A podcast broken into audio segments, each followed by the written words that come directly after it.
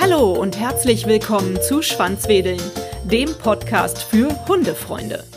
Hallo, schön, dass ihr wieder zuhört. Mein Werbepartner für die heutige Episode ist erneut Agila Haustierversicherung. Haustiere sind mehr als nur unsere tierischen Wegbegleiter und Spielgefährten, wir empfinden sie als festes Familienmitglied. Doch wie alle menschlichen Familienmitglieder sind auch vierbeinige Mitglieder nicht gegen Krankheiten, Unfälle oder Verletzungen immun. Und das geht ins Geld. So kann beispielsweise die Behandlung eines Kreuzbandrisses inklusive Diagnostik und Nachbehandlung bei Hunden schnell an die 3000 Euro kosten. In solchen Fällen bewahrt eine Tierkrankenschutzversicherung wie von der Agila Haustierversicherung uns vor unerwarteten finanziellen Belastungen durch die Tierarztkosten. Ihr müsst euch dann keine Sorgen um hohe Rechnungen machen, sondern könnt euch voll und ganz auf die Genesung eures Vierbeiners fokussieren. Und das sogar bei Auslandsreisen. Die Tarife sind flexibel. Ihr könnt euch ganz nach euren individuellen Bedürfnissen absichern. Es gibt die unverzichtbare Hundehaftpflicht, aber zum Beispiel auch die OP-Kostenschutzversicherung. Weitere Informationen findet ihr unter www.agila.de slash podcast. Thema der heutigen Schwanzwedeln-Episode ist das gelbe Hund-Programm. Was sich hinter dem auch Gula-Hund genannten Programm verbirgt, erklärt uns heute Ramona Noack. Hallo, liebe Ramona. Hallo. Das Gelbe Hund-Programm ist ja eine Kampagne für sensible Hunde. Was genau bedeutet das? Also sensibel ist hier ein sehr breit gefächerter Begriff, einfach für alle Hunde, die eigentlich ein bisschen Abstand mögen. Aber aus den verschiedensten Gründen kann ein Hund sensibel sein. Er kann halt in echt sensibel sein, im Sinne von, ich möchte jetzt keine Hundebegegnung, ich bin schüchtern, ich bin ängstlich, ich habe schlechte Erfahrungen gemacht, ich komme aus dem Tierheim, ich komme aus dem Tierschutz, auslandsmäßig. Ich äh, habe schwierige Kontaktaufnahmen hinter mir oder muss noch ganz viel lernen, was Kontaktaufnahmen anbetrifft oder auch verhaltensoriginelle Hunde, die wirkliche Probleme mit Begegnungen haben und dann leider Leinenrambos darstellen. Es gibt aber auch ganz andere Sachen, die sensibel hier beschreiben im Sinne von, die Hunde sind krank, die Hunde können läufig sein, die Hunde können in der Reha sich befinden, frisch operiert sein oder, oder, oder. Sensibel ist hier als Oberbegriff zusammengefasst, dass der Hund halt einfach aus den verschiedensten Gründen keinen wirklichen Hundekontakt oder manchmal auch Menschenkontakt haben möchte. Mhm. Also all das, was du jetzt gerade eben beschrieben hast, wären dann gelbe Hunde. Genau, das wären sozusagen gelbe Hunde. Also kann ich auch, wenn meine Hündin jetzt läufig ist, ihr praktisch den Stempel des gelben Hundes sozusagen aufdrücken und sagen, in der Zeit, in der sie läufig ist, mache ich ihr ein gelbes Band um den Hals oder so, damit das markiert ist. Genau. Also an der Zeit möchte ja der Hundehalter eigentlich wenig Kontakt haben. In dem Fall ist es wahrscheinlich weniger der Hund als der Halter. Aber äh, auch das zählt dazu, natürlich. Mhm. Wo und wie ist die Kampagne geboren worden? Wer hatte diese geniale Idee? Die Kampagne ist im Juni 2012 in Schweden geboren worden. Die Frau Eva Oliverson war irgendwo in Australien im Urlaub und hat gesehen, dass Hütehunde bei der Arbeit speziell gekennzeichnet sind, wenn die da ihre großen Schafherden zusammentreiben und dass das auch respektiert wird. Und da sie selbst Trainerin ist, hat sie überlegt, ja mal, es ist ja eine gute Idee, könnte man das irgendwie modifizieren, weil im Training sie oftmals auch erlebt hat, dass Begegnungen schwierig sind oder ja auch einem richtigen Training gar nicht erwünscht sind. Und hat das mit nach Hause genommen, hat sich dort mit anderen Trainerinnen zusammengesetzt und die haben gesagt, ja, Klingt gut, überlegen wir mal, wie man das kennzeichnen kann.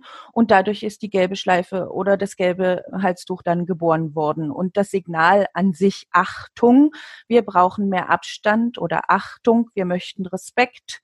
So kam das dann 2012 in die Welt. Und sie hat gefragt im Prinzip, wer da Interesse hat, ob diese Sache überhaupt Interesse hätte. Und ruckzuck gab es internationale Kommentare und so kam dann im August die ganze Sache auch nach Deutschland zu uns.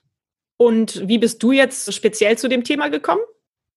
Ich habe das tatsächlich aktuell damals auf Facebook gelesen und dachte so, boah, klingt bombastisch, hast du ja auch ständig irgendwelche Kunden da und gerade auch im Angsthundbereich wenn man arbeitet und fand das so super, weil es eine klare, einfache Geschichte ist, die jeder eigentlich verstehen kann. Man sieht das gelbe Zipfelchen am Horizont und sagt, ja gut, gehst jetzt nicht ran oder machst deinen eigenen mal an die Leine oder auch überhaupt trainingsweise kann man damit unterwegs sein. Und ich fand das so spannend, dass ich da geschrieben hatte, weil sie suchte in den bestimmten Ländern Administratoren und dann habe ich gedacht, ja, das war so ein Impuls, schreib's jetzt einfach mal. Aber da werden sich ja sicherlich ganz viele melden und da hast du ja gar keine Chance. Und irgendwie war das dann so, äh, ja, nein, es haben sich zwei aus Deutschland gemeldet und ich bin jetzt übrig geblieben. Wow. Und wie sieht deine Arbeit für den gelben Hund aus? Du hast eben auch schon gesagt, deine Kunden, du bist also auch in der Hundebranche allgemein tätig. Vielleicht erzählst du dazu auch noch mal ein bisschen was. Ja, ich bin selbst seit 15 Jahren Hundetrainer und habe auch eine eigene Hundeschule und habe dadurch natürlich mit all diesen Problematiken auch hautnah zu tun und hatte, wie gesagt, dadurch gleich das relativ große Interesse, das mit zu verbreiten und mich da reinzuhängen. Dass es allerdings mal so wird, wie es jetzt geworden ist, hätte ich damals auch nicht gedacht. Wir haben ja inzwischen einen richtigen Verein, Gelber Hund und Freunde heißt der, weil diese Kampagne halt auch von der EVA als gemeinnützig geschützt worden ist. Und wir verbreiten das natürlich aktuell hier im Training praktischerseits. Ansonsten ist es ganz, ganz viel Medienarbeit. Sachen über Social Media verbreiten, Beiträge überall schreiben. Also einfach alles, was in irgendeiner Form der Bekanntmachung dient. Das ist so meine Arbeit. Da sitze ich oben drüber und ich bin die erste Vorsitzende von dem Verein. Ich habe sozusagen die Ideen zu verarbeiten, die Ideen zu haben, die Ideen mit den anderen auseinander zu tüfteln und immer wieder zu gucken, wo bleiben wir am Ball, dass wir wirklich schaffen, dass es wirklich bekannt wird und dass es auch wirklich angenommen wird und das ist, was es sein soll, nämlich ein Respektszeichen. Mhm. Schön klasse Arbeit, die du da machst. Das ist dann ja alles ehrenamtlich, was du da neben deiner normalen hauptamtlichen Hundeschulenarbeit dann machst, oder? Genau, das ist ehrenamtlich. Ja. Super. Also dann vielen Dank für deinen Einsatz. Ich finde das nämlich eine ganz, ganz tolle Idee. Wie markiere ich denn einen gelben Hund korrekt? Muss ich da ein extra Tuch bei euch kaufen oder ist es egal? Kann ich mir von zu Hause was Gelbes nehmen oder was empfehlt ihr da? Also, als allererstes ist es natürlich immer und überall die gelbe Schleife. Das mhm. heißt, man kann sich ein gelbes Schleifenband nehmen, man kann sich ein Geschenkband nehmen, irgendetwas anderes, was man zusammenbinden kann und was von weitem an der Leine leuchtet. Das ging ja hauptsächlich darum, dass es so positioniert wird und diese Farbe hat, dass es auch wirklich auf Entfernung zu sehen ist. Ansonsten macht ja die Geschichte mit Abstand halten und Respekt haben gar keinen Sinn. Die kann man sich überall kaufen, die kann man sich überall holen, genauso wie man gelbe Halstücher aus dem ganz normalen Babybedarfsladen nehmen kann. Hauptsache Sache, die Farbe ist gelb. Die ganze Sache, dass man das bei uns kaufen kann, obliegt einfach der Geschichte, dass wir natürlich die Kampagne finanzieren müssen. Und so kommt es zustande, dass wir natürlich auch ein paar Schleifen und auch Tücher verkaufen. Insofern also ruhig die Tücher bei euch bestellen. Ich denke mal, das ist schon ein ganz guter Weg. Und wie reagiert man jetzt richtig, wenn man als Hundehalter auf einem Spaziergang ist und sieht in der Ferne etwas gelb leuchten? Wie reagiert man, wenn man einen gelben Hund trifft? An der Stelle ist es erst nochmal ganz wichtig zu sagen, dass diese Hunde, die gelb tragen, bitte nicht stigmatisiert werden. Das ist ein großes Problem, weil es immer wieder heißt, auch von Benutzern und von Leuten, die Leute treffen, ah, oh, der Hund hat was ganz Schlimmes und der Hund ist ganz furchtbar und der Hund ist aggressiv. Also er wird dort richtig abgestempelt. Ein gelber Hund ist nichts, was abgestempelt ist. Ein gelber Hund ist weder behindert noch aggressiv, noch hat er sonst irgendwelche Ausfallprobleme.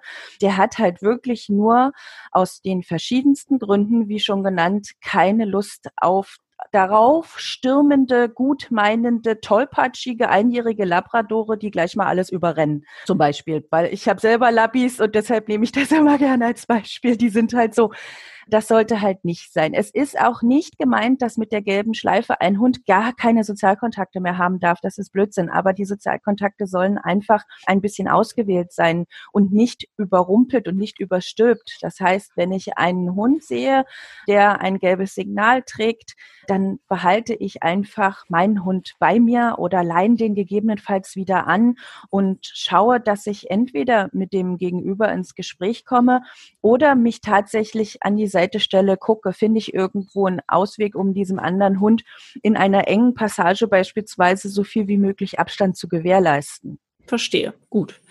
Also da muss ich erstmal sagen, auch ein zweijähriger Dudelmischling kann so stürmisch sein wie ein einjähriger Labby. Ich kenne das Problem nämlich allzu gut. Und mir fällt gerade nämlich direkt eine Situation ein, die wir neulich hatten. Wir trafen einen befreundeten Hund und normalerweise spielt Lola mit diesem Hund. Und dann kamen wir dem Hund näher und ich hatte mich schon gewundert, dass der Hund an der Leine ist, weil wir dem Hund normalerweise auch freilaufend begegnen. Ich hatte die Lola zu mir rangeholt und hielt sie am Halsband fest. Und sie wollte natürlich sofort losspringen und spielen. Tatsache war aber, dass dieser Hund gerade frisch operiert worden war und hatte aber keine gelbe Markierung. Da hätte ich mir das nämlich gewünscht, weil dann hätte ich noch vorsichtiger reagiert. Und ja, da kann ich vollkommen nachvollziehen, dass es super wichtig ist, dass es diese gelbe Markierung gibt. Leider muss ich aber gestehen, dass ich bisher noch keinen einzigen gelben Hund getroffen habe. Wie verbreitet ist denn die Idee mittlerweile? Es ist wirklich ganz unterschiedlich. Es ist so, dass Deutschland sich mit dieser Verbreitung relativ schwer tut, weil es gibt exakt zwei gespaltene Lager. Also es gibt die, die die Schleife toll finden und die auch die Aktion toll finden und sich da auch gern beteiligen würden oder schon beteiligt haben aus Negativerfahrung, aber sagen, okay, das Ganze macht keinen Sinn, weil es dieses andere Lager gibt die einfach alles besser wissen, die alle anderen Hundehalter einfach mal für doof erklären und sagen, nee, also mein Hund muss das jetzt und der muss sich ausleben und das ist ja alles ganz anders und ihr habt alle nur keine Ahnung. Und dadurch ist es echt schwierig, da so richtig den Fuß in die Tür zu bekommen, weil es natürlich da die einen gibt, die sich darauf nie einlassen würden und die das auch vermutlich nicht wirklich respektieren und die anderen, die sagen, ja, nee, es macht alles keinen Sinn. Und ähm, wir arbeiten da aber irgendwo dazwischen und hoffen, dass wir, egal von welchem Lager wir auch immer wieder mehr erreichen und steht der Tropfen höhlt den Stein. Irgendwann funktioniert das mal. Es ist in Deutschland flächendeckend sehr unterschiedlich, wo wir Anfragen herkriegen und Bestellungen und Flyer hinschicken. Es ist mehr geworden, durchaus, aber ich habe mir neulich von einem Redakteur sagen lassen, euch gibt's noch keine zehn Jahre, ihr habt noch Zeit. na, das ist ja motivierend. Aber na gut. also durchhalten, würde ich mal behaupten. Ich finde die Idee auf jeden Fall richtig super und von mir bekommt ihr die volle Unterstützung und ich werde mir jetzt auch ein gelbes Tuch zulegen von euch, weil schon allein für die Läufigkeit finde ich super und auch für die Trainingssituation werde ich es definitiv auch gebrauchen, weil da ist es mir halt schon öfters auch passiert, dass es dann schwierig war, andere Hunde so beiseite zu halten. Magst du ein paar Geschichten von gelben Hunden erzählen? Hast du so ein paar Sachen auf Lager, von denen du berichten kannst? Also wir haben natürlich immer wieder Tierschutzhunde, wo man sagt, die sind ängstlich oder es gibt andere Bedürfnisse als vom normalen Durchschnittshund und wo man dann sagt, hier machst du mal die gelbe Schleife um und dann funktioniert das relativ gut. Wir sind auch immer gelbschleifig unterwegs. Also wenn wir in einer größeren Gruppe in der Hundeschule unser Außentraining machen, unsere Spezies, die haben immer ihre gelben Tücher um und signalisieren so natürlich auch die gute Botschaft nach draußen. Es ist so vielfältig vielfältig. Viel ist es oftmals wirklich, die meisten Schleifenträger sind ängstliche Hunde. Dass man die gar nicht in diese Situation kommen lässt, dass diese Individualdistanz großartig unterschritten wird. Und dass man wirklich schafft, dadurch zu sagen, ach, komm vielleicht nicht näher. Oder dass man die Schleife auch erklärend einsetzen kann, wenn das Kind im Brunnen gefallen ist und es erstmal ans Meckern geht am Leinen gegenüber, dass man sagen kann, ja gut, wir haben jetzt hier das Problem, also das sind so auch oftmals unsere Botschafter, die unterwegs sind, die das so machen, weil nur die gelbe Schleife ummachen und nur das gelbe Tuch ummachen, wird die Masse jetzt nicht davon abhalten zu sagen, wir machen das alles wie bisher. Unsere Botschafter sind schon so ein bisschen unterwegs, die dann sagen, was die gelbe Schleife überhaupt ist. Und das ist am allerwichtigsten eigentlich. Mhm. Aber ich kann mir jetzt auch vorstellen, wenn ich die gelbe Schleife jetzt verwende, dass mich ja dann auch Leute ansprechen. Und dann bin ich ja auch sozusagen ein Botschafter, oder?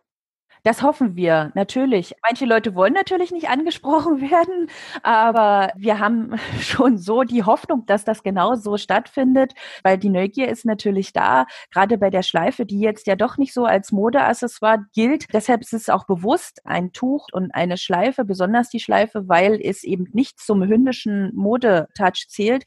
Deshalb gibt es keine gelben Leinen, deshalb gibt es keine gelben Geschirre, weil das ist nicht so, dass das gehört irgendwie so, so in die Hundemode rein Da würde man jetzt nicht ein spezielles Signal daran festmachen. Deshalb ist es halt so, dass die Schleife wirklich auch nicht unbedingt am Halsband kleben soll, sondern ein Stückchen oben am Leinenring, wenn der vorhanden ist, sodass es wirklich von weitem sichtbar ist. Und dass das natürlich in der Hoffnung dessen auch neugierig macht, ja. Mhm. Was kann denn jetzt jemand tun, der hier diesen Podcast hört, der das Projekt total super findet oder einfach nur neugierig ist und mehr über euch erfahren möchte? Wo findet man euch?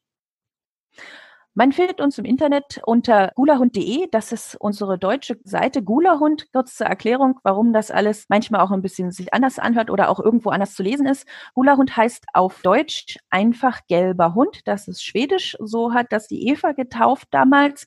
Und wir haben es einfach nur übersetzt. Deshalb sind wir alles die gelben Hunde sozusagen. Und gulahund.de ist die, die deutsche Homepage. Gulahund SE ist die schwedische Homepage sozusagen, unsere Mutterseite, auf der auch ach, ganz viele Fremdsprachen zu finden sind und alle Texte da auch sorgfältig übersetzt worden sind. Und unsere Vereinsseite gibt es auch noch, gelberhund und Freunde.de, wo man über uns lesen kann und auch über den Verein speziell, der die Kampagne unterstützt. Und man kann uns auf Facebook finden, man kann es auf Instagram finden. Wir sind also inzwischen überall, weil überall Betroffene zu finden sind, denen wir das erzählen können und unterstützen kann man uns am besten dahingegen, wie gesagt, indem man Botschafter wird. Wir haben eine Kampagne, die heißt Wir für uns, wir für euch.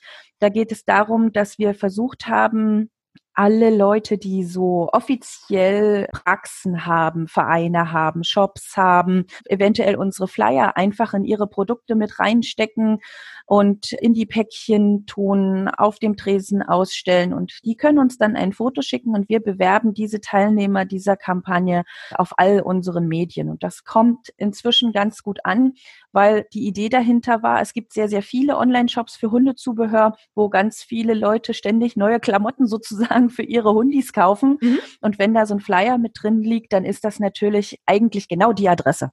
Super, ja, das ist eine richtig gute Kampagne. Das habt ihr euch gut überlegt. Finde ich klasse.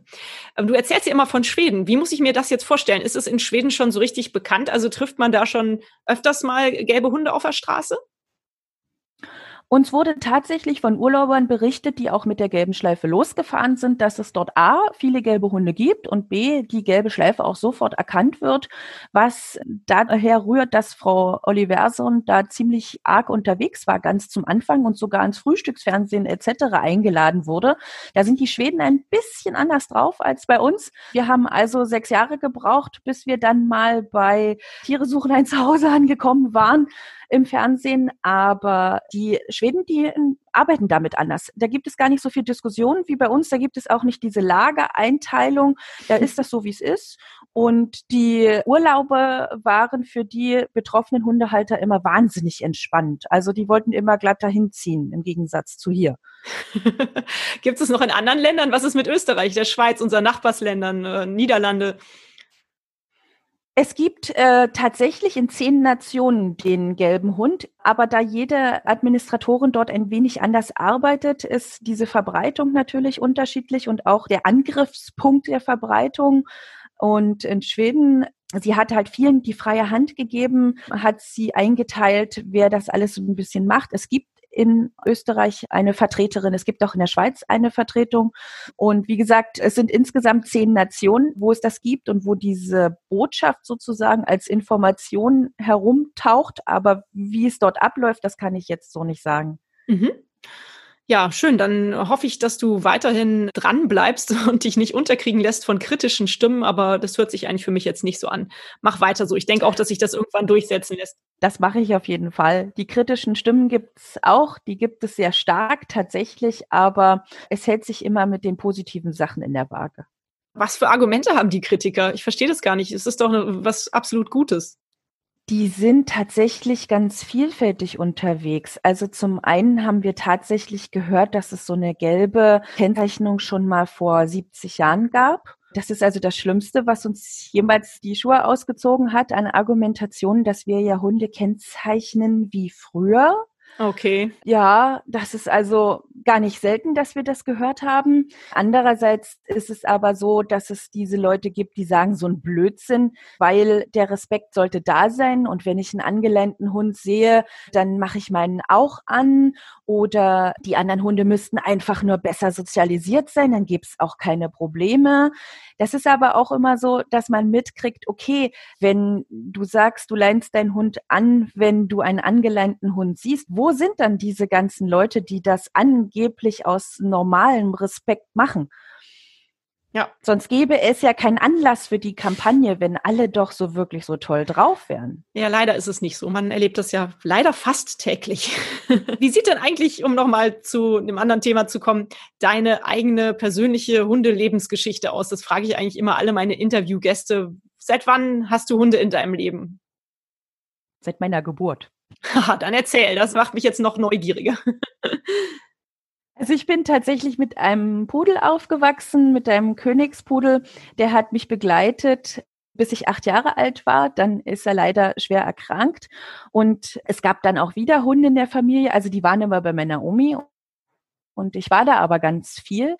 Und ich, dadurch war Hund für uns immer vollkommen normal. Und wenn man dann in das eigene Leben startet und dann äh, ein Haus kauft und das alles dann so fertig ist, dann, ach ja, da gehört natürlich ein Hund dazu.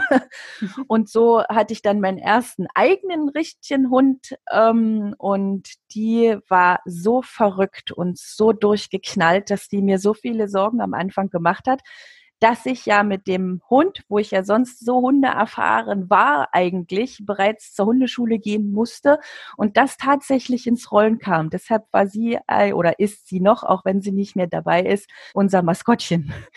Also sie hat dich auch zur Hundetrainerin gemacht?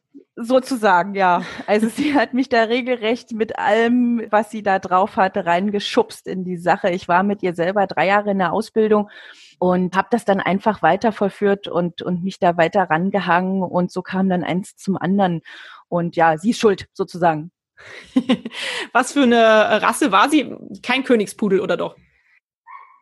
Nein, sie war dann ein Labrador und gefolgt ist dann noch ein Labrador. Und irgendwann hatte ich dann mal das Upgrade, habe ich immer gehört. Ich hatte dann von einem Hausbesuch ein Border Collie mitgebracht.